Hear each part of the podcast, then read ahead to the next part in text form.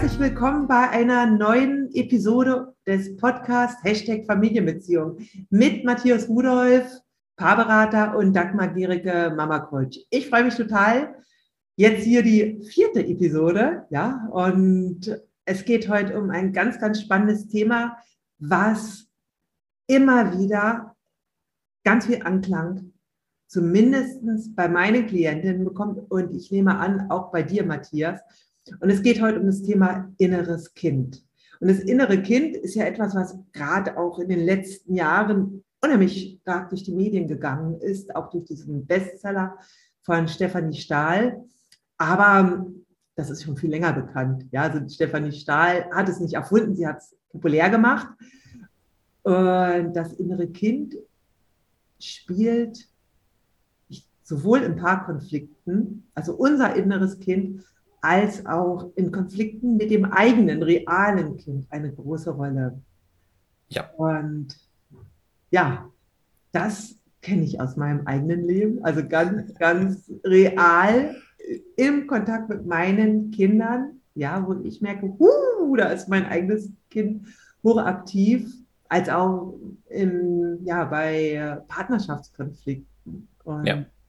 Ich sage es immer so, ganz oft ist es so jetzt so bei äh, Konflikten mit Kindern, wenn Kinder trotzen, dann trotzen oft nicht die Kinder, sondern dann trotzen die Eltern. Dann wird ja. das getriggert bei den Eltern. Ja, ja, also das, ja was absolut. eben da in ihnen noch nicht geheilt ist, was in ihnen noch offen ist. Und das hm. wird dann durch das Kind, was so vehement für sich eintritt, ruft dann das innere Kind bei den Eltern.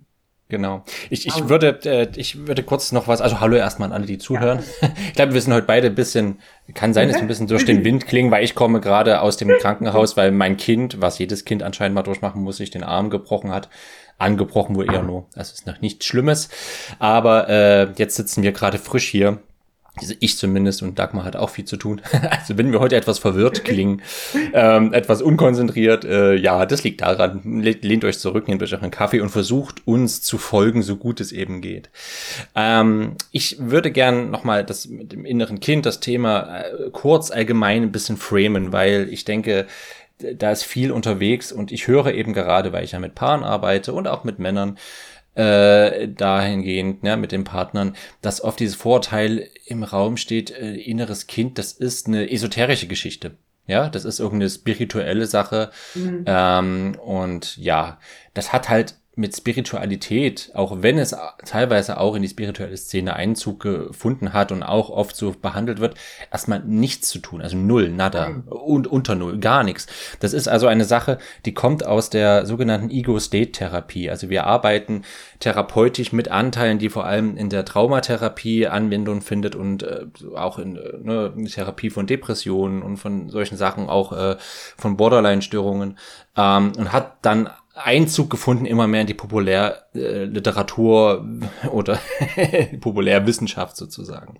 Äh, wobei ja. Ego-State-Therapie erstmal bedeutet, es geht nicht nur äh, Kind und innere Erwachsene, sondern Ego-State bedeutet, wir können eine ganze, ich sag, Armee ist jetzt in dem Kontext echt beschissen, aber sag mal, ein Fußballteam. Ein Fußballteam an inneren Anteil haben, inklusive der Leute, die auf der äh, Wartebank sitzen. Also 20, 30 Anteile. Es geht eigentlich ja. nur darum, in verschiedenen Lebenssituationen sind wir verschiedene Menschen ein Stück weit. Wir sind immer wir selbst, aber wir haben bestimmte Aspekte unserer Persönlichkeit, die unter bestimmten äußeren Voraussetzungen besonders zum Ausdruck kommen. Ja.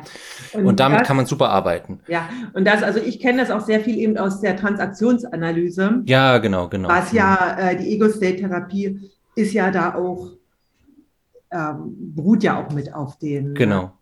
ähm, Grundlagen genau. der genau. Transaktionsanalyse. Und da ist es, äh, also ja, es gibt ja ganz viele Persönlichkeitsant äh, Persönlichkeitsanteile, die wir so haben. Und je nach Lebenslage, wie du auch sagst, sagst, reagiert eben vor allem einer. Ja, und so einer Transaktionsanalyse unterscheidet man ja vor allem drei Ich-Zustände. Ja, das eine ist eben das erwachsene Ich, also das, was wirklich auch äh, der Situation angemessen reagieren kann. Das andere ist das Eltern-Ich. Da gibt es eben so das kritische Eltern-Ich und das ähm, fürsorgliche Eltern-Ich und dann eben das Kind-Ich, ja, was auch oft mit dem inneren Kind identifiziert wird. Und da gibt es auch unterschiedliche Bereiche, also das angepasste Kind-Ich, hm. das rebellische Kind-Ich, aber auch das spontane hm. und freie Kind-Ich. Genau. Äh, das ist, äh, wovon man sich in äh, ganz vielen Persönlichkeitsanteilen verwirrt, ist das für mich erstmal so ein ganz guter Überblick, zu schauen, ja. welcher Anteil von mir reagiert eigentlich gerade. Also genau das Kind-Ich ist, denke ich mir, deswegen jetzt so populär geworden, weil es eben so diese, ähm, ja, noch diese schmerzenden Anteile in uns betrifft. Hm. Ja. Aber genau. auch die anderen Anteile äh, sind wichtig. Und was ich auch da sehr spannend finde, auch so in der, ähm, in der Sicht der Transaktionsanalyse, dass kein Persönlichkeitsanteil per se schlecht ist. Genau, ganz sondern wichtig. Sondern ja. immer im jeweiligen Kontext auch Sinn machen können. Ja, sowohl das genau. kritische Eltern-Ich, was halt im, manchmal einfach wirklich zu viel ist, kann aber in bestimmten Situationen sinnvoll sein. Genau wie das mhm. angepasste Kind-Ich kann in bestimmten Situationen sinnvoll sein. Mhm. Oder das Rebellische. Ja, nur mhm, genau aus diesem Autopilot rauszukommen. Ja, genau, das, ja, ist, das ist ein ganz wichtiger Punkt. Ich denke, weil du gesagt hast, warum das äh, innere Kind so populär geworden ist, genau, ich denke auch, das hat damit zu tun, weil man sozusagen ein Bild findet, auch für die inneren Schmerzen, die man so hat, verschiedener Art. Und es ist halt auch schön einfach in zwei Anteilen, also nicht in Fußballmannschaften zu denken, sondern wir haben einen inneren Erwachsenen, wir haben ein inneres Kind und das ist fassbar, ne? besonders wenn man so ein mhm. Buch liest wie von der Frau Stahl, äh, damit können die Leute was anfangen, ne? da malen die da ihr Schattenkind hin und ihr Sonnenkind und dann ist das alles irgendwie greifbar und das ist, äh, das ist gut äh, handhabbar. Ähm, und aber was du gerade gesagt hast, dass kein Anteil schlecht ist, ist auch eine ganz, ganz wichtige Sache, weil eben auch, äh, ich bin, ich habe das Gefühl, ich bin so ein bisschen auf meinem inneren Feldzug äh, im Bereich Persönlichkeitsentwicklung, was da alles so rumspukt an Ansichten. Und ich bin immer ganz empfindlich, wenn irgendwo gesagt wird, ach ja, da war ich jetzt wieder ganz im Ego. Mhm. Ich denke, Ego ist überhaupt nichts Schlimmes. Also äh, nein, es ist nicht das Ziel, kein Ego mehr zu haben. Also es wird immer so gesagt, ja, Ego ist der innere Feind, so, so wirkt das, ja, den man bekämpfen muss. Und jedes Mal, wenn man irgendwie unfair war oder jemand verletzt hat, ja, da war ich im Ego. Nee, Ego ist total super. Wir, ja. Natürlich brauchen wir das, ja. Was immer jetzt Ego umfasst, ne, das wird dann je nach, was man gerade äh, macht, dann übersetzt in, was ist ich, eben das innere verletzte Kind oder der eine kritische Erwachsene oder irgendetwas. Mhm. Ähm, das finde ich so gut, dass du das gesagt hast. Jeder Anteil, den wir haben, ist gut, weil wir mussten diese Anteile entwickeln, so wie sie jetzt sind, um uns durch unser Leben zu kommen. Ja, das ist der Überlebensmodus unseres, äh, unseres Gehirns, unserer Persönlichkeit, diese Anteile auszubilden, damit wir unsere Kindheit überleben. Denn nur weil wir sie so entwickelt haben, konnten wir auf eine Art mit unseren Eltern umgehen, mit unseren Bindungspersonen, dass sie uns quasi akzeptiert und wertgeschätzt haben oder zumindest positive Bindungssignale oder überhaupt irgendwelche Bindungssignale geschickt haben, ja. Und das ja. war das Ziel. Und eben nicht nur das, auch um in, äh, in dieser Umgebung, in der wir gelebt hm. haben, mehr als nur die Eltern, ja, um in hm. der ja auch klarzukommen. Ja, also jetzt zum Beispiel auch so dieses äh, Eltern-Ich, ja, das, was sich ja bei Kindern auch ausbildet in der Kindheit. Ja. Das hat ja auch ganz viel damit zu tun, äh, Werte von einer Gesellschaft zu übernehmen und ja. auch äh, Moral und mhm. äh, auch welche Erwartungen das ist. Mhm. Ja, und das, der, das, der Konflikt ist ja, dass das, was wir damals gelernt haben, eben nicht mehr mit dem übereinstimmt, was heute gebraucht wird. Ja, in vielen Situationen ist es noch so, also da wird es einfach manchmal gebraucht und im anderen vielleicht nicht mehr. Ja, also wenn ein Mann einfach noch diese Prägung hat, ich sag's mal, die patriarchalische, patriarchalische Prägung aus, mhm. der, äh, aus den 70ern und damit reagiert, dann wird das, mhm. kommt er in Konflikt. Ja, und mhm. auch eben eine Frau, die eben sehr in ihrem angepassten Kind-Ich ist, mhm. die ist da auch ausgebremst in mhm. vielerlei Hinsicht. Und da wirklich wahrzunehmen, hey, wo bremst mich das, wo blockiert mich das? Mhm. Und auch wo reagiere ich aus einem Zustand, der einfach heute nicht mehr passt. Hm, hm, ja, genau. heute auch nicht mehr angemessen ist. Ja, so. Genau. Was, was da ganz wichtig ist, ist ja, äh, dass uns oft so vorkommt, es würden genau diese Anteile wieder passen, weil, wenn ich jetzt aus der Partnerschaftsentwicklung äh, komme sozusagen, ähm, suchen wir unsere Partner so aus, dass, ich sag mal, das innere Kind hat ein großes Wort mitzusprechen, mhm. wen wir als Partner auswählen. Und wir wählen mit schlafwandlerischer Sicherheit immer den Partner oder die Partnerin, mit denen wir Geschichten wiederholen können, die wir als Kinder erlebt haben. Und das ist vielleicht ein bisschen paradox, ne? Also wenn ich jetzt einen, was weiß ich, sehr aggressiven Vater hatte, wähle ich doch bestimmt einen ganz sanften Partner, weil ich das nicht nochmal erleben wollte.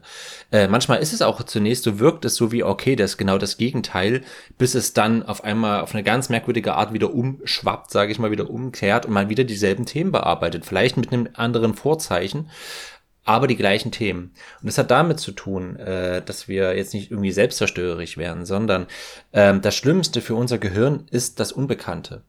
Das, was wir noch nicht kennen. Ja, und wir dürfen nicht vergessen, unser inneres Kind, ja, und unser innerer Erwachsener, wie gesagt, haben wir ausgebildet, um durch unsere Kindheit zu kommen. Das heißt, das sind wir darauf vorbereitet. Ja, ich, ich sag mal so als Bild, da haben wir unser Schild, da haben wir unser Schwert und wir wissen, okay, ich bin darauf vorbereitet, was da jetzt für Drachen auf mich zukommen. Wenn wir jetzt einen Partner wählen würden oder eine Partnerin, die ganz andere Themen mit sich bringt, mit denen wir ganz anders reagieren müssten, das wüssten wir nicht, was das für ein Drache-Monster ist. Ist das jetzt ein Tiefseemonster? Ist das eine Krake? Was weiß ich was? Ja, wir wissen es nicht. Ähm, und das ist bedrohlich. Das macht mehr Angst als das Übel, das wir schon kennen. Wir wählen immer das Übel, das wir schon kennen, anstatt das, was wir nicht kennen. Und deshalb ähm, ist es so oft so, dass wir äh, Partner, Partnerinnen wählen, mit denen wir die gleichen Themen wieder durchmachen, wie wir mit unseren Eltern hatten. Und deshalb ist es auch so, um quasi wieder zu unserem Thema zu kommen, äh, ist es so, dass unser inneres Kind in Konflikten, die wir mit unserem Partner, unserer Partnerin haben und dann eben auch mit unseren Kindern, ganz zentral eine Rolle spielt, mhm. weil es da genau wieder hochkommt, weil das unser Mechanismus ist, der da getriggert wird, ne? das berühmte Wort getriggert werden. Genau, also das ist ganz spannend, also, dass das dann immer präsent ist. Absolut. Äh, und sich dessen so bewusst zu sein, es gibt einen auch die Möglichkeit, ja, da sich selber auch weiterzuentwickeln. Ja. ja also das ist, ich gebe mal so ein Beispiel wirklich aus meinem eigenen Leben, wo ich auch so merke, boah, da ist echt auch etwas, was, ähm, also erstmal finde ich so wichtig, ich kenne das immer, dass mich dann manche fragen, ja, wann ist man denn damit durch? Und ich würde sagen, ganz. Frage 90 Jahren nochmal. Ja, frag mal 90 Jahren nochmal. Ja, also weil das ist so, äh, wirklich, das sind so, weil wir entwickeln uns weiter und dadurch öffnen sich wieder neue Themen. Ja. Das, was wir lernen können, ist, finde ich, dieses, dieser Umgang damit. Ja. Also das, der wird einfacher, ganz klar. Ja, so, genau. so. Und so ein Beispiel aus meinem eigenen Leben ist so wirklich, ich habe so gemerkt, wenn meine Kinder materielle Wünsche hatten, so vom Kopf her kein Problem. Ja, wenn mhm. sie sagten, oh, ich äh, hätte gern jetzt äh, da ist irgendwie das, das, iPad oder so und erklären auch, warum das so toll ist, jetzt so ein schönes mhm. iPad, weil man kann damit so toll zeichnen und diese App läuft da und so. Mhm. Und mich hat, mich hat das echt immer getriggert. Ja, mhm. so und äh, habe dann auch mal so einen Spruch gesagt, aber eigentlich nicht so viel, aber ich habe schon gemerkt, dass da ist was in mir los. Ja, und mhm. bin dann auch, also da habe ich auch wirklich mich meinem inneren Kind dann zugewandt. Und das ist dieses, äh, was ich, was ich da in der Kindheit erfahren hatte, von Seiten jetzt besonders von meinem Vater, aber natürlich auch die Angst meiner Mutter, die äh, selbstständig waren und irgendwie war es immer so die Bank, die dann äh, da im Nacken äh, stand und äh, vielleicht äh, wird irgendwann der Kredit gekündigt und sowas. Und äh, mein Vater immer, Kinder sind so teuer und badet nicht so lang und man, was das alles wieder kostet. Und meine Mutter hat mir letztens erst erzählt, fand ich ganz spannend, das wusste ich auch nicht. Sie hat, sie hat immer die Geschenke gekauft für Weihnachten und ähm, Geburtstag. Ja, und sie hat wirklich uns versucht, Wünsche zu erfüllen. Das war ihr wichtig. Ja, es ist so.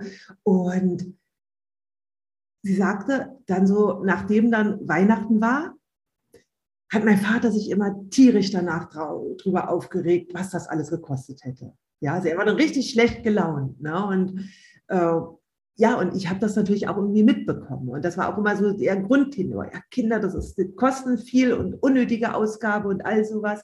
Und sie hat schon versucht, immer äh, Dinge mir zu ermöglichen, aber irgendwie nie wirklich offen gegenüber meinem Vater. Ja, Und das ist so das, was ich mitbekommen habe. Dieses Dilemma, dieses eben nicht freie Gefühl. Und das ist so abgespeichert. Das hat überhaupt nichts mit meinem Kind zu tun. Ja, natürlich kann mein Kind sagen, hey, ich hätte gern ein iPad. Ja, und äh, ich kann sie eben kaufen, ich kann sie nicht kaufen. Ja, also das ist erstmal so völlig ähm, bewertungsfrei.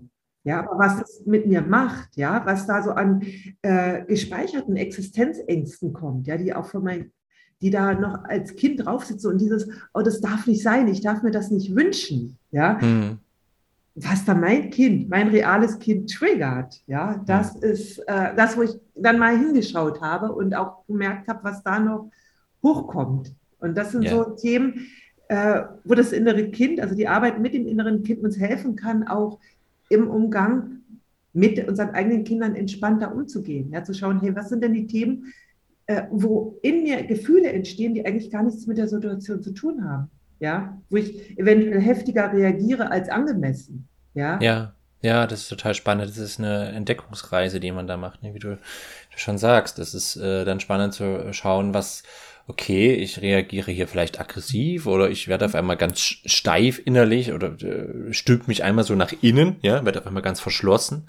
Mhm. Und dann ist es so spannend rauszufinden, ohne dieses Ding jetzt, aha, jetzt bin ich irgendwie falsch, jetzt bin ich ein schlechter Vater, schlechte Mutter oder schlechter Partner, ähm, da auf die Entdeckungsreise zu gehen, okay, was ist denn das? Ja, und äh, auf dieser Entdeckungsreise finde ich es auch ganz wichtig, äh, weil ich das auch immer wieder höre äh, das bedeutet, also wenn wir da schauen zum Beispiel, was war in der Kindheit wie bei dir, das sind nicht irgendwelche krassen Ereignisse, ja, weil dann immer die Leute kommen und denken, ja, ja, äh, ich wurde ja nicht geschlagen, ich, da gab es keinen Missbrauch oder irgendwas. Also da werden immer so ganz große Pferde sozusagen aufgezäunt, wo man immer sagt, nee, Moment mal, das, was du vorhin sagtest, ne, es reicht der Zeitgeist in der Erziehung ja, mhm. es, es reicht die Tatsache, dass man, was ich ja, ne, also Schreien fördert die Lungentätigkeit oder irgendwelche Sachen, die einfach rumspuken in den Köpfen der Menschen, mit denen wir aufgewachsen sind, in den Köpfen unserer Bindungspersonen.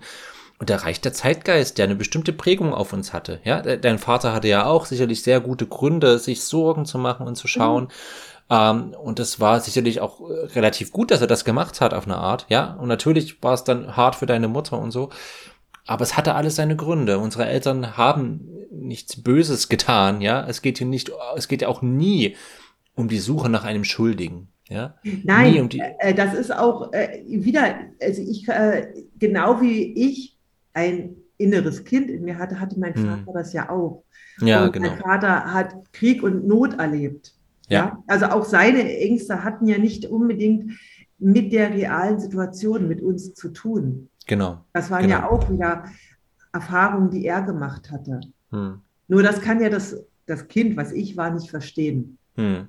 Ja, das äh, bildet sich da seine eigenen ähm,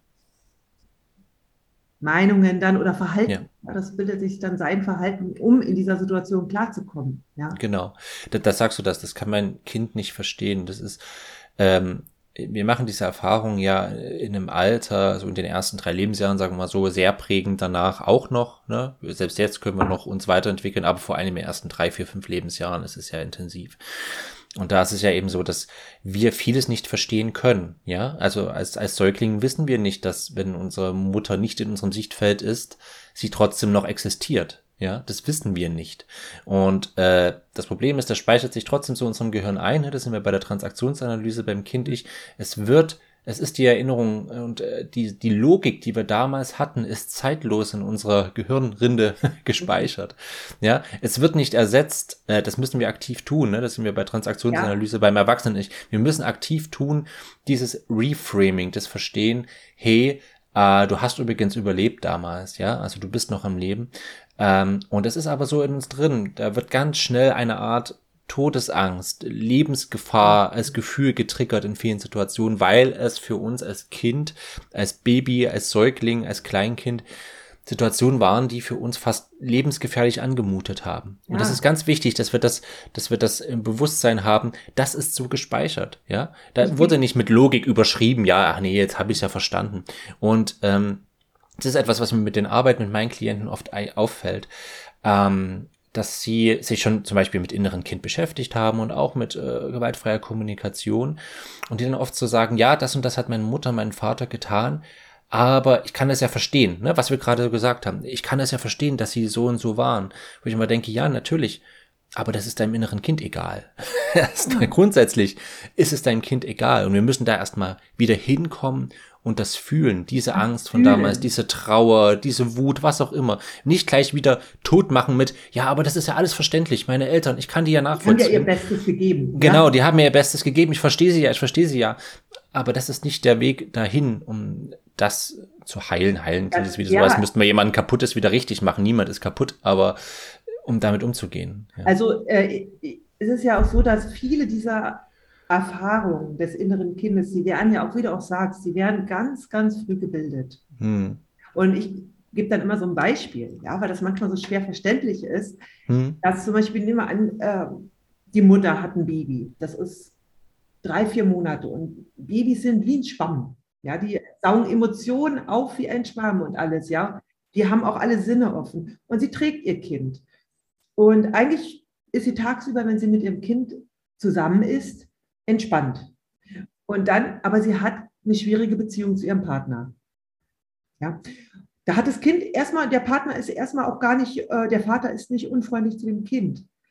Aber die Beziehung ist schwierig. Und dann kommt der Vater nach Hause und die Körperspannung von der Mutter verändert sich sofort. Ja, sie, ist, äh, sie äh, spricht anders, sie atmet anders, sie riecht anders. Das Kind kann es ja überhaupt nicht verstehen, aber ist der, äh, das, was das Kind wahrnimmt, das Baby, Vater. Und jetzt muss man wissen, dass für ein Kind ist der Vater steht für alle Männer. Die Mutter steht für alle Frauen, bei ganz Kleinen. Und das bedeutet, dass es, vielleicht ist es ein Mädchen, vielleicht ist es ein Junge. Das prägt es dann auch. Vielleicht immer ist ein Mädchen, äh, nimmt wahr, Mann, Gefahr. An Unwohlsein. Unwohlsein. Und das kann bedeuten, dass äh, vielleicht trennt sich die Mutter dann nach zwei Jahren von ihrem Partner. Das äh, Mädchen würde vielleicht nie wissen, warum sie dieses Unwohlsein hat. Also warum sie sich später unwohl fühlt. Das ist eben mit einer Situation, die sie als Baby immer wieder erfahren hat. Aber es hat sich in den Zellen quasi eingespeichert. Und da finde ich, ist das, was du auch sagst, dieses äh, sich dann, wenn dieses Unwohlsein aufkommt, und wir wissen es nicht, und wir machen ja auch keine Psychoanalyse hier, ja, und auch keine Rückführung. Und Hypnose. Man kann, das braucht man auch nicht immer, ja. Also es gibt andere Möglichkeiten. Aber das, was du auch sagst, ist, sich trauen, das erstmal wieder zu fühlen. Nicht ausweichen, ja. Also so ausweichen wäre ja, boah, ich fühle mich jetzt unwohl, ja, äh, ich gehe äh, aus dem Kontakt raus, ja, vielleicht auch mit meinem Partner, äh, mhm. mit Männern und dann wirklich da erstmal sich trauen, das zu fühlen. Es gibt mhm. immer diesen schönen Spruch, you have to feel it to heal it. Ja, und ja. das zu wissen und dann wirklich dieses, hey, ich bin jetzt erwachsen. Ja. Ich kann das fühlen. Auch wenn ja. ich nicht weiß, wo es herkommt, ich kann es fühlen. Ja, das ist total gut, ja. Und das ist so ein Punkt, ich, ich würde mal äh, vielleicht, weil wir quasi im Titel haben, äh, wie das in Konflikten eine Rolle spielt, ja. ähm, so ein Beispiel vielleicht halb aus meiner eigenen Erfahrung. Ähm, ich hatte zum Beispiel jahrelang die offene Frage, warum bin ich, klassisches Beispiel eigentlich, so kritikunfähig? Also warum ähm, habe ich ein ganz großes Problem damit, wenn ich irgendwas getan habe, was meine Frau verletzt haben könnte. Mhm. Ja, ich bleibe mal bei der Paarbeziehung. Aber auch vielleicht, wenn mein, wenn ich ungerecht zu meinen Kindern war und vielleicht hat mir das auch sehr, sehr zu schaffen gemacht, ja. Und äh, die, das Ergebnis dessen war, dass ich natürlich immer sehr ähm, in die Rechtfertigung gegangen bin. Ja, immer mich sehr viel gerechtfertigt habe oder immer diesen Satz hatte, ja, äh, ich, es kann doch nicht immer sein, dass ich derjenige bin, der hier den Fehler gemacht hat. Ja, für mich war dann immer so dieses geführte, äh, meine Frau hat für alles einen Grund, wie sie gehandelt hat, aber ich bin, also die einzige Begründung, die mir dann irgendwann einfällt, ist, dass meine Liebe nicht ausreicht, ja, meine Liebe ist nicht gut genug.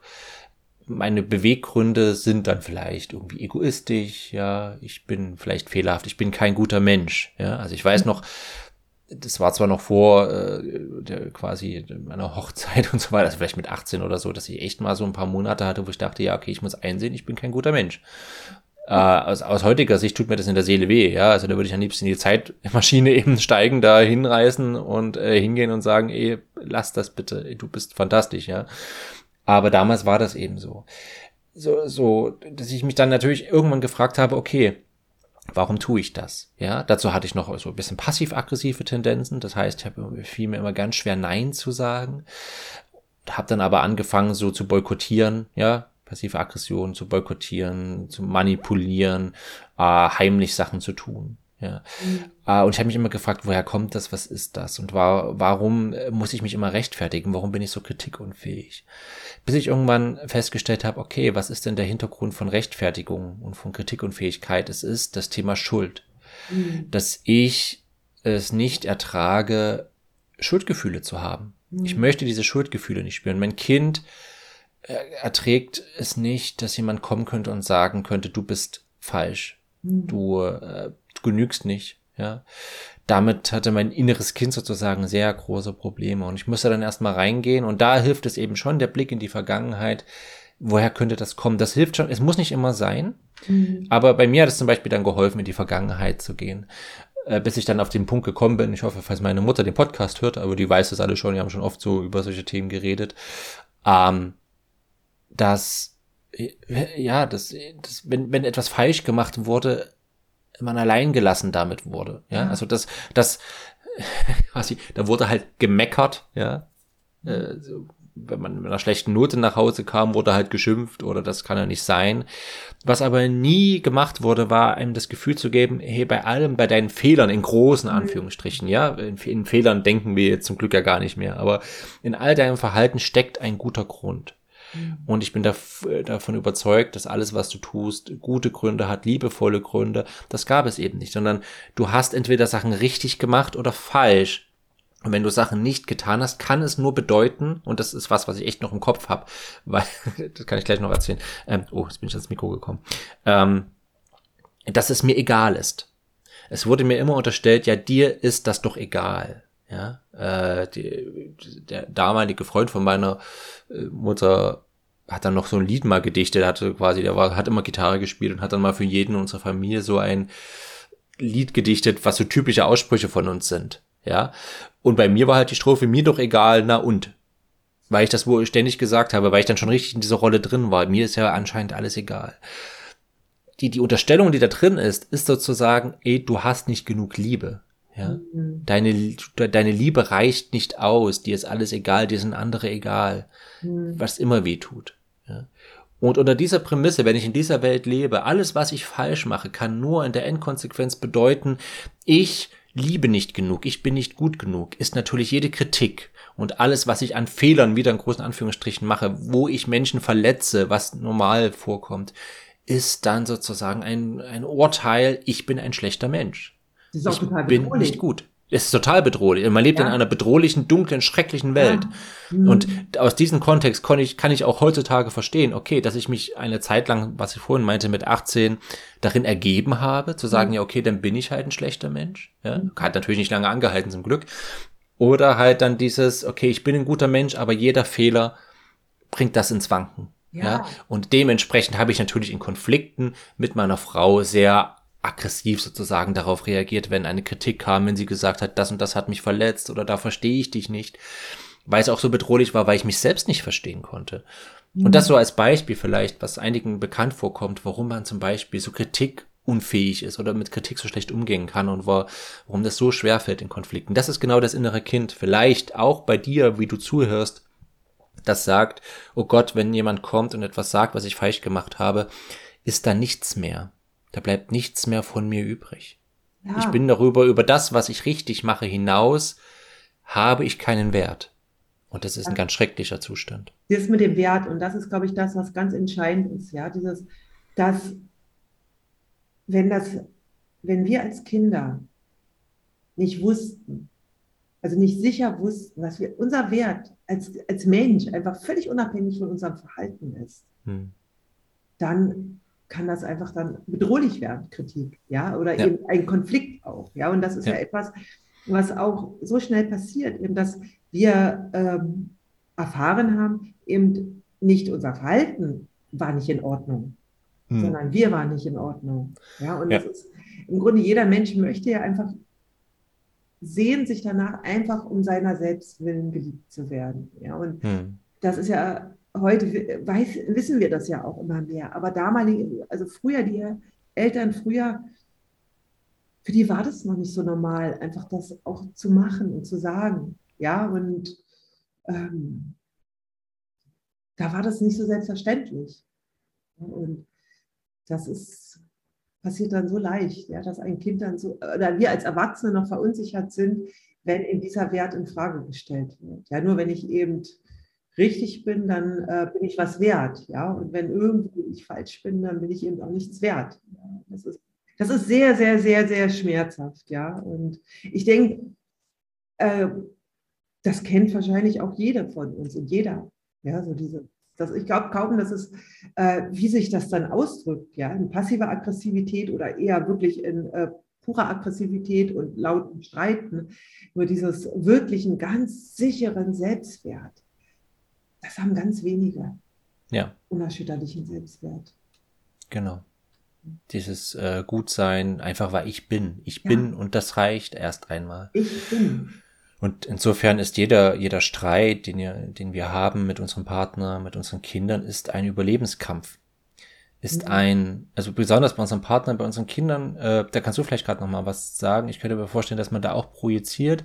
Zum Glück habe ich oft Paare, die mir oft sagen, okay, bei meinen Kindern schaffe ich das. Bei meinen Kindern schaffe ich es zum Beispiel gewaltfrei zu kommunizieren und selbstreflektiert zu sein und äh, sozusagen auch mein inneres Kind zu spüren. Warum schaffe ich das bei meinem Partner nicht?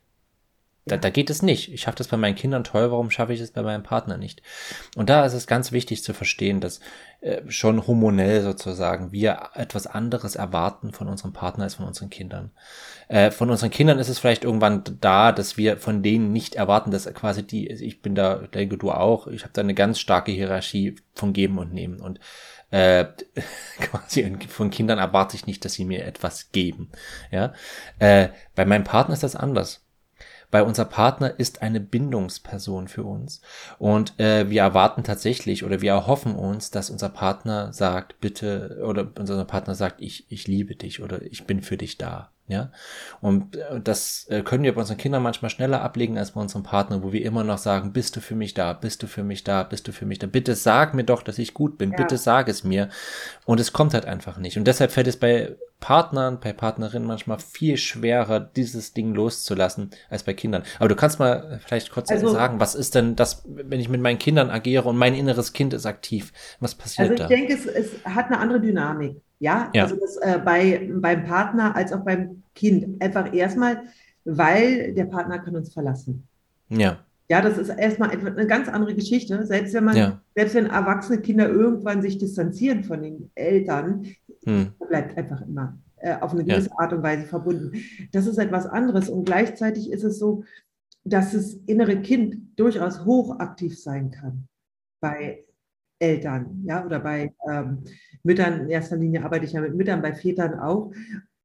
Und gleichzeitig ist das so, dass es je nach Lebensphase, äh, also je nach Alter des Kindes, unterschiedlich ist. Also es gibt, ich sage es immer so, es gibt Eltern, die haben überhaupt kein Problem mit der Babyzeit oder mit der Kleinkindzeit oder mit der Schulzeit oder mit der Pubertät. Und es gibt manchmal eine Lebensphase des Kindes, die extrem herausfordernd ist und wo wirklich was rauskommt. Also wo dann äh, Wut rauskommt. Also ich habe das äh, schrieb mir auch letztens eine Mutter, sie weiß gar nicht, wo das herkommt, diese Gedanken, ja, diese, äh, die dann wie aus dem Nichts kommen bei ihr, wenn ihr Kind etwas dann macht.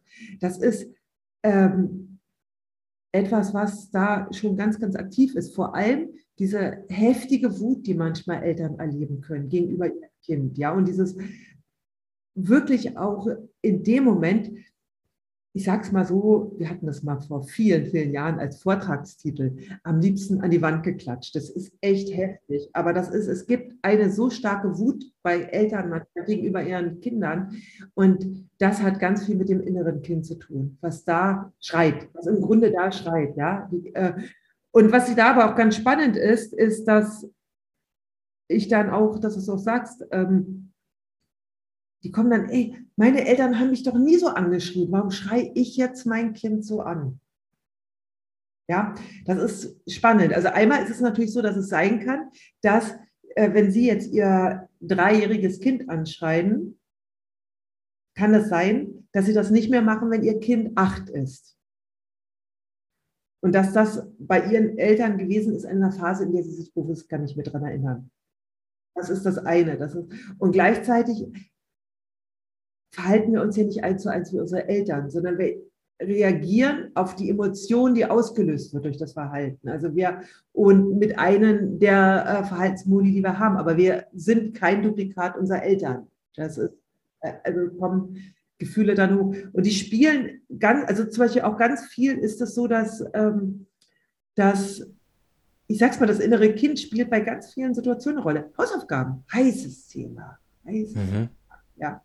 Also da ist, da kommen so viele Emotionen hoch. Ja, und immer wenn mhm. starke Emotionen im Spiel sind, starke Emotionen, wo wir merken, was hat das, ähm, war, wenn ich mich zum Beispiel als Mutter oder als Vater danach frage, warum habe ich eigentlich so heftig reagiert? Mhm. Dann sind das auch Kindanteile in mir, die da mhm. eigentlich rauskamen ja, die hm. da reagiert haben, die da hm. noch zeigen, da ist noch etwas in mir hochaktiv. Hm. Ich, ich habe da, ich habe da so eine, oder ich glaube meine Frau auch, ich glaube wir haben uns darüber mal unterhalten oder öfters unterhalten, äh, eine Theorie dazu. Also einerseits, äh, du kannst mir mal sagen, ob das aus deiner, ob das aus deiner Sicht so bestätigen könntest. Also einmal natürlich, dass bestimmte Themen in uns etwas auslösen, weil wir damit selber schlechte Erfahrungen gemacht haben. Ja, und dann vielleicht eine Aggressivität oder vielleicht auch eine Angst hochkommt, ja, dass wir vielleicht gar nicht unser Kind in bestimmten Situationen begleiten können, weil wir selber so zu tun haben mit der Situation und selber so eine Angst haben. Das ist das eine. Und dann habe ich manchmal das Gefühl, es ist so, besonders bei Menschen, die auf bestimmte Kinder, vielleicht gar nicht mal auf die eigenen Kindern, aber so manchmal so aggressiv reagieren oder besonders dieses, da habe ich auch wieder vor allem mit Vätern zu tun, dieses, aber man muss doch, ja, und diese Grenzen, die sind ja wichtig, ja, die, diese, diese Meinung, mhm. äh, Grenzen sind wichtig, dass ich manchmal das Gefühl habe, ähm, Grenzen zu akzeptieren und dieses ja und äh, Grenzen aus Prinzip zu akzeptieren, ist eine Sache, die mussten wir vielleicht in unserer Kindheit schmerzhaft lernen, dass wir uns da anpassen müssen. Ja, äh, dass bestimmte Sachen äh, in der Beziehung zu unseren Eltern einfach keinen Raum haben, da nichts zu suchen haben. Und dieser Prozess war schmerzhaft und wir be mussten bestimmte Sachen in uns wegsperren. Jetzt haben wir einen Zeitgeistwechsel und unsere Kinder dürfen Sachen machen, die durften wir sozusagen nicht. Ja, also das ist das, was wir weggesperrt haben. Und jetzt sehen wir ein Kind, das das tut, das zum Beispiel sagt, ich habe keinen Bock auf Hausaufgaben oder was weiß ich was. Oder wo man sagt, du möchtest nicht in die Schule. Ja, vielleicht gutes, gutes Beispiel. Du möchtest nicht in die Schule, du fühlst dich da nicht wohl gut, dann musst du da auch nicht mehr hin. Das wäre hier in unserer Kindheit undenkbar gewesen, ja. Und viele sagen dann, ja, aber das Kind, das muss doch, das muss doch, das muss doch, ja. Aber wo ich manchmal denke, dieser Schmerz darüber, dass man das nicht sagen konnte, ist so groß. Und man hat aber sozusagen resigniert und hat gedacht, okay, es ist aber so, ich muss mich anpassen. Und jetzt sehe ich aber, also jetzt suggeriert, dass das, dass ein Kind nicht in die Schule muss, zum Beispiel, wenn es ihm da nicht gut geht, suggeriert mir ja, oh je, das stimmt gar nicht. Es hat gar nicht gestimmt, dass ich mich anpassen muss eigentlich ich, ich musste es so mit Schmerzen, musste ich, musste ich das sozusagen akzeptieren lernen. Und jetzt merke ich, dieser Schmerz war gar nicht nötig. Hm. Und ich glaube, das tut noch viel mehr weh. Und dann reagiere ich aggressiv, weil ich nicht wahrhaben möchte, ja. dass das Kind, was vielleicht vor mir ist, jetzt auf einmal seine Schwäche zeigen darf, was ich so schmerzhaft wegsperren musste und dass ich dagegen protestiere und deshalb sage, ja, aber man muss doch, man muss doch, das ja. geht doch nicht. so in der Art. Das ja, ist so ein bisschen eine Theorie. Ich, da bin ich total bei dir. Ja, ja. also ich nenne es immer so, ich sag mal, das ist so, wenn wir mit der Lebendigkeit unserer Kinder konfrontiert sind. Ja. An Punkten, wo wir selbst unsere Lebendigkeit damals nicht leben durften. Hm. Dann tut das weh. Ja ja, dann tut das weh. Dann ist das genau. unglaublich schmerzhaft. Und da haben wir alle unsere Punkte. Mhm. Und gleichzeitig find, ist das auch so eine großartige Chance. Ja, auf jeden also Fall. Es ist wirklich so, dass, wo wir wieder unsere Lebendigkeit ja, äh, mehr leben können. Ja, wirklich wie ist das denn, wenn ich, und äh, was ich, ach genau, was mir da auch noch einfällt, ist, dass das ja auch unser Blick auf die Kindheit, ja auch unsere Wahrnehmung war. Und wir im Bild, also wir haben eine Geschichte über uns im Kopf. Und die prägt ja auch das, wie wir unsere Welt heute sehen und wie wir auch uns erklären. Ja. Und gleichzeitig ist das so für das innere Kind, da möchte ich jetzt auch nochmal auf diese Stärkung des inneren Kindes kommen. Also es gibt eben diese schmerzhaften Seiten. Ja, und diese schmerzhaften Seiten, die haben wir. Also dieses, was du auch sagst, da kommt äh, etwas und das durften wir als Kind nicht, das konnten wir uns nicht erlauben auszuleben und da werden wir jetzt auch getriggert. Und ich kenne auch manche Menschen, die sind sehr an diesem Leid, Leid gefangen. Die bleiben da hängen.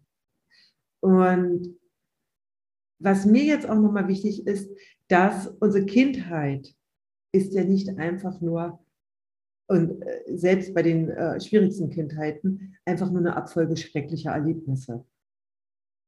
Ja, das ist ganz wichtig, sondern es ist auch eine Zeit voller Ressourcen, die wir da gebildet haben. Und das ist, da wir aber die Neigung haben, uns an die negativen Dinge stärker zu erinnern, ja, und die auch stärker zu gewichten, ist das so ganz wichtig, auch diese andere Seite zu stärken. Ja, und das ist so, ich habe das so ganz bewusst gemacht mit der Geschichte von meinem Vater. Also der war ja ein schwieriger Vater. Ja, und das war für mich auch, da habe ich mich sehr mit meinem inneren Kind damals beschäftigt, so dieses, ah, als er gestorben ist und mir wirklich, da wurde mir wirklich bewusst, ich werde nie, nie, nie den Vater haben, den ich gern gehabt hätte. Ja, so diesen liebevollen Vater, der, äh, sondern das ist einfach mit dem Tod ist das dann endgültig vorbei. Das war sehr schmerzhaft.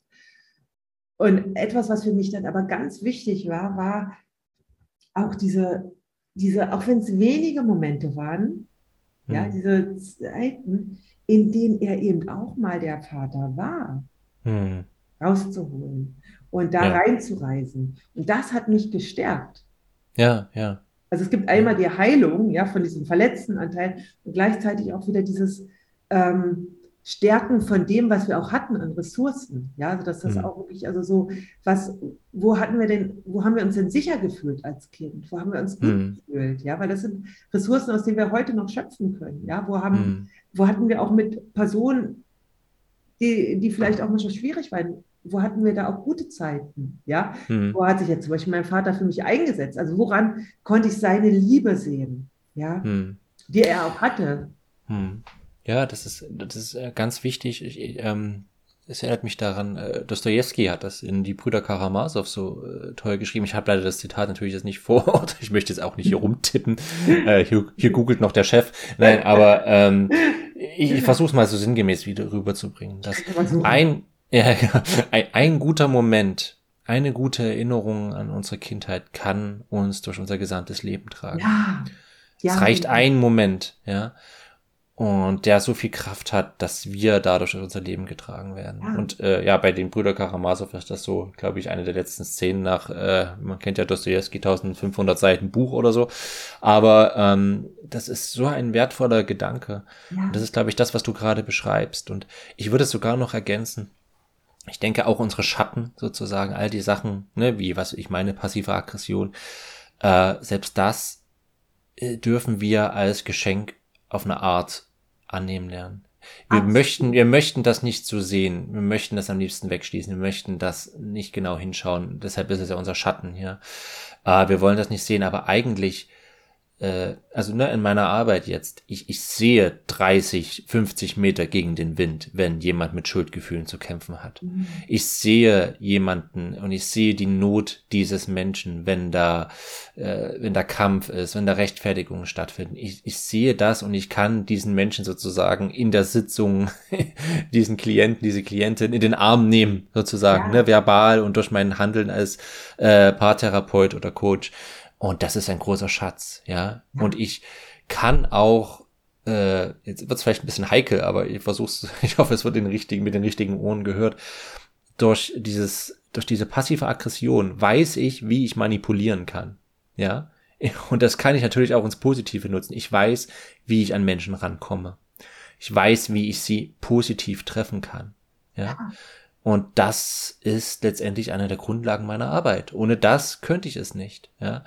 Und ich möchte das jetzt nicht, es ist, ich möchte das nicht in die billige Ecke stellen, ja, alles Schlechte hat auch etwas Gutes, weil das möchte ich nicht jedem Menschen sagen, manche Sachen sind einfach nur beschissen, Punkt, ja. Und manche Kindheiten sind einfach nur beschissen und da ist immer noch das, das ist immer noch das Beste, dass wir irgendwie überlebt haben und das war's, ja. Das war's. Aber Alles, weißt du, ja? Äh, aber, aber trotzdem so als Tendenz, ja. Das ist, äh, ich finde, das ist ein ganz, ganz spannender Aspekt, ja. Und ähm, was für mich auch ist, da bin ich auch voll dabei zu sagen, äh, es ist nicht das, was passiert, ist das Gute. Genau. Ja? Es ist nicht das, das, was wir aber daraus machen können. Ja.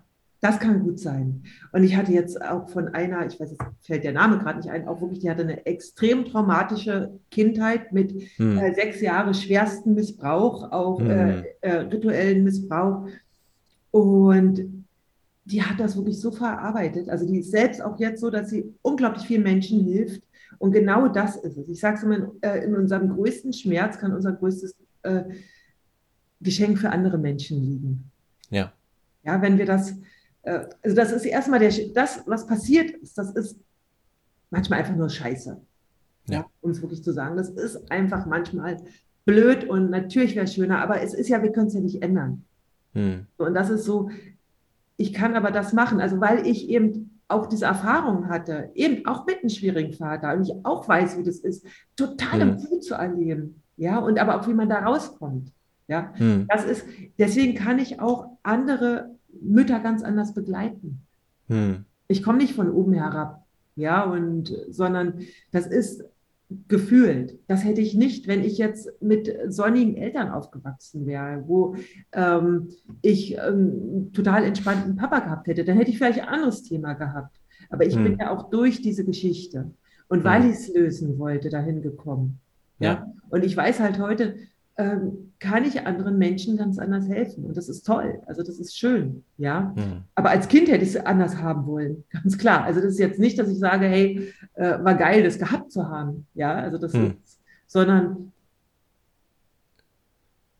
was für mich ist, und das hat mit Geschichte neu schreiben zu tun, was ich meine. Es ist so wichtig, wir können unsere Geschichte auch in dem Sinne neu schreiben, dass wir das, was wir erlebt haben, auch anders bewerten. Ja, ja. Genau. Und das ist so, für mich hat das ganz viel damit zu tun, mich selbst als absolut selbstwirksam zu erleben. Ja, ja. nicht eben, ja, weil ich halt so eine Kindheit hatte, deswegen bin ich jetzt verkorkst oder dies oder jenes, sondern ich habe auch die Möglichkeit, da anders hm. mit umzugehen. Hm. Ganz wichtig, ja, die, dieser Umgang auch in der Gegenwart, äh, wie gehe ich mit diesen Sachen um? Äh, wenn ich mich ein bisschen mit diesen Sachen auseinandersetze, inneres Kind und so weiter, äh, kann ich eben einen anderen reflektierteren Umgang damit finden. Und das ist so eine schöne, auf eine Art ambivalente Geschichte, aber darin ganz spannend, dass ich zwar sozusagen in eine Metaebene gehe, ja, wenn ich das alles so in den Kontext sehe zu meiner Kindheit und so weiter, ja, dann könnte man so meinen, oh Gott, ähm, ich muss ja alles aus der Metaebene sehen. Aber es ist gar nicht so, sondern ich gehe in die Metaebene, um bestimmte Sachen, um Störfaktoren aus dem Weg zu räumen. Ja, sowas wie, wie ich vorhin bei meinem Beispiel, dass ich Schuldgefühle hatte und die mir aber so wehgetan haben, dass ich mich gerechtfertigt habe. Indem ich in eine Art Metaebene gehe, in Konflikten mit meinem Partner, meinen Kindern, äh, kann ich zum Beispiel diese ganzen Rechtfertigungen mal zur Seite schieben, sagen, ja, was, was sucht ihr alle, geht mal alle zur Seite. Ich sehe gar nicht, worum es ja eigentlich geht, ja. Ich schiebe das jetzt mal zur Seite. Ich schau mal, mein inneres Kind, was willst du denn eigentlich? Und dann sagt mein inneres Kind mir innerlich, ich habe ganz schreckliche Schuldgefühle und fühle mich darin furchtbar verloren. Und dann kann ich den Deep Dive machen. Ja, ich, also erst Metaebene, ich steige, vielleicht ein gutes, schönes Bild, ich steige auf den 10 Meter Turm wo ich die ganzen, wo ich über den Wolken bin und sehe, okay, das sind Wolken. Und dann kann ich die zur Seite schieben und dann springe ich ins Becken der Emotionen, die eigentlich darunter ist und tauche richtig ja. tief rein, um das richtig zu fühlen. Und ich sage das, weil ich erst neulich eine Nachricht bekommen habe von einer Klientin. Das ist ein Paar, das ist schon eine Weile bei mir gewesen. Und äh, sie hatten irgendwie einen Streit und dann war wieder, war manchmal so, dass sie immer meinte, oh Gott, ich muss jetzt die Beziehung beenden, ja. Und sie hatte dann auch wieder Nachricht geschrieben, ja, und wir haben es wieder gestritten und ich habe mich jetzt getrennt und was ich, die letzten Sitzungen, die können wir noch verfallen lassen. Und dann dachte ich mir, oh je, na gut, ich warte mal ab. Vielleicht kommt er dann wieder. Nee, wir haben es doch nicht getrennt. Und das kam auch. Ähm, ja, äh, und so weiter, ja, wir haben es doch nicht getrennt und wir können auch die letzte Sitzung machen. Und ich habe einfach festgestellt, ja, ich war da wohl, ich muss da mich mehr um mein inneres Kind kümmern und ich bin dazu bedürftig Äh, und dann dachte ich mir, ouch. Das ist eine ganz schreckliche äh, Schlussfolgerung, wo man eigentlich denkt, ja super, die hat es geschafft und jetzt kann sie selbstverantwortlich. Und ich dachte so, nee, das ist es nicht. Weil ich habe sie nicht wahrgenommen als jemand, der übermäßig abhängig ist und übermäßig emotional abhängig. Mhm. Das ist wieder das Übliche, was ich immer sage. Ähm, mit dem inneren Kind arbeiten und dieses Ganze mit dem Ego und sowas. Ähm, das bedeutet nicht, dass ich nicht emotional abhängig von meinem Partner sein äh, nicht emotional abhängig von meinem Partner bin oder dass mich das nicht mehr stört mhm. oder dass ich ja gar nicht verletzt sein werde. Es bedeutet nicht immer, dass ich ein Problem mit meinem inneren Kind habe, wenn ich eine Emotion habe, ja. die Anführungsstrichen negativ ist, sondern nein, äh, und das werde ich auch sagen, wenn wir uns wieder sehen in der nächsten Sitzung, du bist nicht übermäßig, äh, du bist nicht übermäßig abhängig und bedürftig. Nee, dein Partner ist einfach sehr verschlossen. Und das tut weh. Punkt. Ist so. Mhm. Und was du zur Seite schieben darfst, sind eben solche Sachen wie, ja, das darf ich ja, ich darf das, ich darf das ja eigentlich nicht. Das ist genau die Wolken, die man zur Seite schiebt und dann zu spüren, ey, ich brauche, dass du für mich da bist. Mhm. Ja.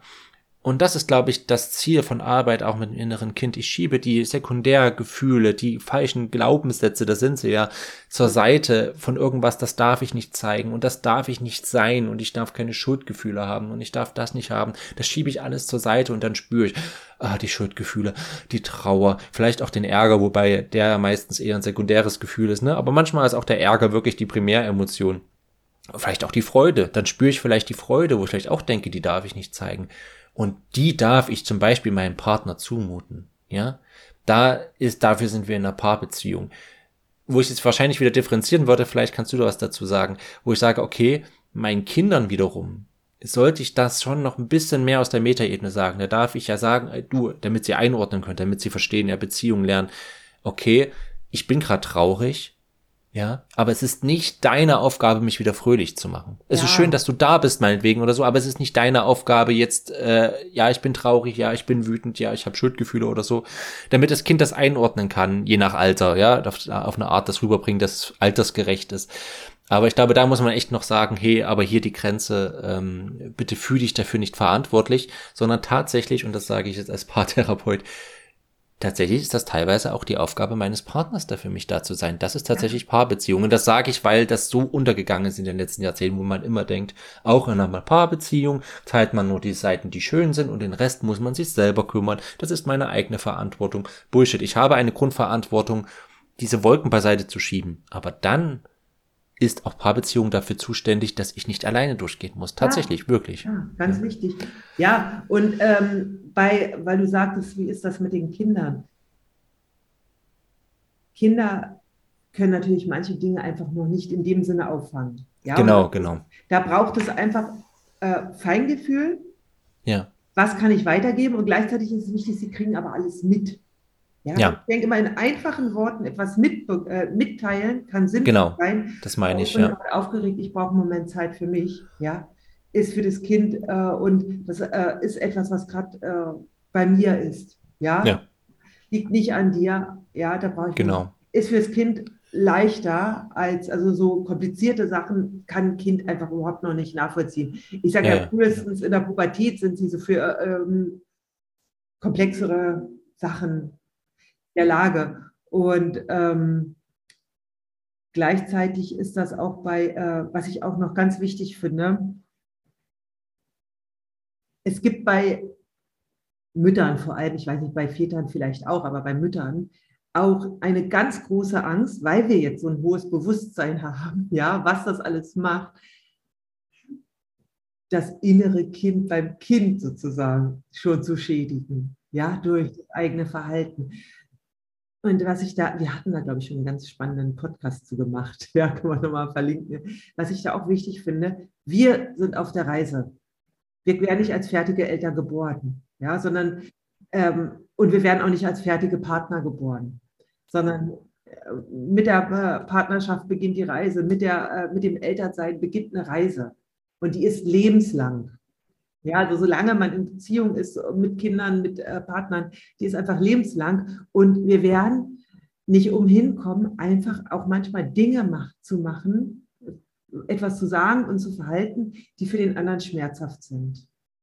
auch mal bei dem anderen, auch bei unseren eigenen Kindern. Ja, und äh, wenn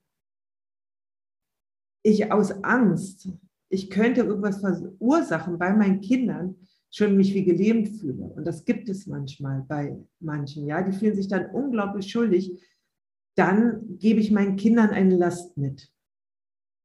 Ja, nämlich, dass sie dann wieder mich entlasten müssen von diesem Gefühl.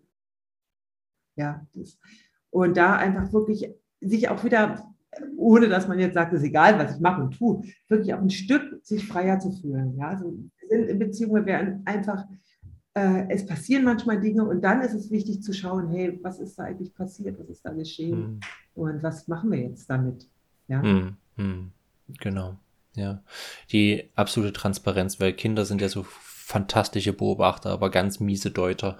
Ne? Ja, und, absolut. Ähm, das, das ist, je mehr wir dann nicht irgendwas vorspielen und sagen, ja, es ist so alles okay. Nein, wirklich dieses, ne, was du gerade gesagt hast, ja, so und so ist es, eben altersgerechtes Mitteilen. Ähm, und ja, genau, ich muss mal kurz atmen gehen. Alles gut, ne? So. das ist okay. Ja. Und ich glaube, das ist ein guter Weg, äh, da ja. mit einem Konflikt umzugehen, äh, der da entsteht, ja. Ja. Ja. ja. Das ist, glaube ich, jetzt ganz schöner Schlusssatz. Ja, ich ja genau. Mal kurz atmen gehen. ich muss mal eben atmen gehen, ja. Ja, das ist äh, sehr gut. Haut auch auf Paarbeziehungen. Ich muss mal kurz genau. atmen gehen. Ich glaube, der Welt wäre sehr gedient, wenn wir alle wirklich es könnten. Ich muss mal kurz atmen gehen, ja, also auch ja. in, globalen Konflikten. Ich ja. muss mal kurz atmen gehen, das ist eigentlich sehr schön, ja. ja. Also merkt euch das, ich muss mal kurz atmen gehen. Ich muss gerade dran denken, wir, wir, von irgendwelchen Freunden haben wir das auch mitbekommen, dieses, wenn einem auch gerade irgendwas, ne, das Kind, was auch immer, immer dieses, ich bin ein Baum. es ist jetzt versucht, ich habe Wurzeln, ich bin ganz tief verwurzelt. Ne? Und das ist so ich hatte, herrlich, ich hatte in meinem ähm, eine Mutter aus meinem Coaching erzählte mir, wir hatten, ich hatte so eine Zentrierungsübung mitgegeben. Ja. ja. Und äh, sie schrieb dann in den Chat bei den anderen, äh, mache das nie beim Nudeln kochen. ja, sehr gut. Ja, sich so auf sich zu konzentrieren. Ja. Wasch, die Nudeln kochen immer. Fand ich ein sehr schönes Bild. Ne? Alles zu seiner ja. Zeit. Ja, ja, super. Schön. Lass uns noch kurz äh, okay. wieder die, die übliche äh, ähm, Ankündigungs Ankündigungspart machen. Vielleicht wieder du, was, was, was läuft bei dir? was geht also, bei dir in ähm, nächster Zeit? Aktuell erstmal können wir ja auch in die Shownotes noch ein paar Artikel verlinken, die mit dem inneren Kind zu tun haben. Ja, sehr gut, du genau. hast ja da auch welche geschrieben, als auch ich. Ja. Ja, ja das ja, ist ganz ja. spannend, wenn ihr Lust habt, euch damit näher zu beschäftigen, weil ähm, ich habe da auch immer wieder in Artikeln drüber geschrieben hm. und du ja auch. Das ist genau. Äh, äh, werden wir einfach ein paar verlinken. Und aktuell ist bei mir so, dass am Montag die Workshop-Woche startet. Sieben Gründe, warum dein Kind nicht kooperiert. Okay. Und äh, die äh, Kooperation leichter gehen kann. Da kannst du dich jetzt Schön. noch anmelden. Da ja. verlinken wir dann einfach nochmal die Buchungsseite in den Show Notes. Genau. Sehr gut. Da wird es genau, viele Aha-Erlebnisse geben in der Workshop-Woche. Genau, und genau. da steht dann auch im Buchungslink, wie die aufgebaut ist. Schön, super, klingt spannend, ja. Und ich habe auch gerade gegoogelt. Ich habe gerade gegoogelt. Nein, ich habe gerade ja. mal meine Seite aufgerufen. Ähm, und zwar, ähm, äh, bei mir startet im April, und wer das noch äh, hört, kann sich da gerne noch anmelden, der wirklich sehr heftige, intensive, ich denke es mal, Workshop-Kurs Helden der Liebe. Mhm. Es ist, äh, ich hatte ja immer den Solo-Workshop-Kurs Held Held der Liebe oder Held in der Liebe. Äh, jetzt kommt aber quasi die für die Mehrzahl Helden der Liebe, das heißt für Paare. Also wirklich, ich hatte ja so einen kleinen Workshop über ein paar Tage und jetzt äh, kommt eben der große Kurs, der wirklich über acht Wochen geht. Und äh, was wir da tun, ist, wir erfinden die Liebe neu. Also wir, wir gehen wirklich da rein, was wirklich Liebe ist. Und äh, wir, was ich vorhin meinte, wir schieben alle Wolken beiseite, was wir glauben, was wir in Beziehung brauchen und was da nötig ist. Äh, und wir gehen in den Kern dessen, was Liebe eigentlich wirklich bedeutet. Oh. Was, was Emotionen wirklich bedeuten. Weil man denkt immer, ja, Emotionen, das ist so eine, so eine diffuse, wolkige Sache, ja. Nee, aber wir wissen sehr genau, was Emotionen sind. Wir wissen sehr genau, was Liebe ist und wir wissen sehr genau, was, wozu Paarbeziehungen gut ist und wie sie funktioniert. Und genau da gehen wir rein. Das heißt, äh, dieser Kurs ist auch sehr ausgerichtet auf äh, Paare mit Kindern. Insofern, äh, dass es pro Woche ein Impulsvideo gibt. Wirklich eins und ein Workbook. Und dann wird es eine Live-Gruppentrainingssession geben. Die Live-Trainingssession ist leider nicht an der optimalen Zeit für Eltern, weil sie tatsächlich dienstags 19 Uhr stattfindet. Meine Hoffnung ist aber, dass vielleicht doch möglich ist, ab und zu einen Babysitter zu bekommen. Manche kommen auch in solche Workshops bei mir, ich habe es jetzt erlebt, mit Kind und es funktioniert sogar relativ gut. Ja, also lasst euch davon nicht abschrecken, beziehungsweise wird es auch Aufnahmen geben. Aber das ist eben so, man kann sich die Inhalte dieses Kurses immer so zurechtlegen, äh, wie man es schafft in der Woche. Und dann gibt es dieses gemeinsame Training, wo ich präsent bin, wo ich begleite, wo ich da bin, wo wir bestimmte Sachen bearbeiten können. Also es wird sehr intensiv und, mein, und das Ziel ist eigentlich, dass, ich jetzt ein bisschen nach Marketing spreche, aber dass eure Beziehung nach diesen acht Wochen nicht mehr die gleiche ist, wie sie am Anfang war. Und das haben schon Leute, die quasi einen, ich habe neulich diesen kleinen Workshop gemacht, das war wie so ein Teaser, wie so ein Trailer dafür, ja, wie so ein Filmtrailer, den man im Internet anschaut für den Hauptfilm. Und dieser Workshop hat schon unglaublich was bewegt, wo die Leute gesagt haben, ja, ja, okay, Gruppenprogramm, da war ich sehr skeptisch, weil eigentlich bräuchten wir eine persönliche Begleitung und die haben gesagt, ja krass, das war genau das, was wir brauchten. Also dieser Gruppenaspekt war fantastisch. Wir hatten die, wir hatten die persönliche Begleitung, wenn wir sie brauchten. Wir hatten die anderen, wo wir reinhorchen konnten, was sind da für Probleme. Wir haben gemerkt, okay, wir haben eigentlich dieselben Probleme. Wir können da gut zuhören, wenn da Fragen beantwortet werden und wir brauchten nicht mehr. Es war genau das, was wir brauchten. Und das war ja. ein sehr schönes Feedback für mich. Deshalb die herzliche Einladung. Es ist natürlich, ich sage jetzt mal nicht, es ist keine Paartherapie, ne? es ist eher so ein, es ist natürlich ein, ein Kurs, ein Online-Kurs quasi, ähm, aber eben mit meiner persönlichen Begleitung. Insofern ist es auch natürlich nicht zu teuer wie eine Paartherapie, äh, sondern es ist ein Workshop-Preis, äh, weil es eben in der Gruppe stattfindet. Insofern, äh, den Link dazu findet ihr in den Shownotes auch und im April wird es starten. Ich muss mal kurz nach dem Datum schauen. Äh, das Startdatum wird der dritte, vierte sein. Da wird der erste Input veröffentlicht. Also die Woche vom dritten, vierten. Da geht es los und wer da sein will und nach acht Wochen seine Beziehung nicht mehr wiedererkennen möchte im positiven Sinne, der sei da bitte dabei. Das hört sich echt großartig an, ja, so wirklich wahnsinnig spannend. Und ich kann auch wirklich nur äh, aus meinen eigenen Erfahrungen erzählen mit meinen Coaches und meinen Gruppenprogrammen, dass das wirklich also im Grunde hilfreicher ist als Einzelcoachings bei hm. vielen. Kommt auf den Fall an, genau. Teilweise kann das so sein, ja. Ja, also nicht in allen, aber in ganz, genau. ganz vielen Situationen. Ja, ich kenne immer ja. die Scheu, beim, äh, ist doch alles so individuell bei mir. Und letztendlich ist das dann die äh, so, dass dann viele sagen, hey, das war so hilfreich, das hm. mit der Gruppe gemacht zu haben. Ja, das ist eine Energie, ja. die da entsteht, die ist großartig. Ja, super. Ja hey, das hört sich wirklich spannend an. Genau. Ja. Finde ich auch. Okay, super, dann war es ja. das für heute. Und Hat Spaß gemacht. noch äh, kurz als äh, Spoiler, ihr könnt gerne auch den Podcast bewerten und abonnieren. Ah, ja. ja. Weil das treibt natürlich unsere Abonnentenzahlen in die Höhe. genau, und dann sieht Spotify und dann sieht Apple, dass ja. wir relevant sind. Und insofern tut das, teilt den Podcast, liked ja. ihn, ähm, bewertet ihn, folgt ihm, wenn ihr ihm noch nicht folgt. Denn es wird so weitergehen. Ja, ich freue mich. Super. Tschüss. Na dann, alles Gute euch. Ciao.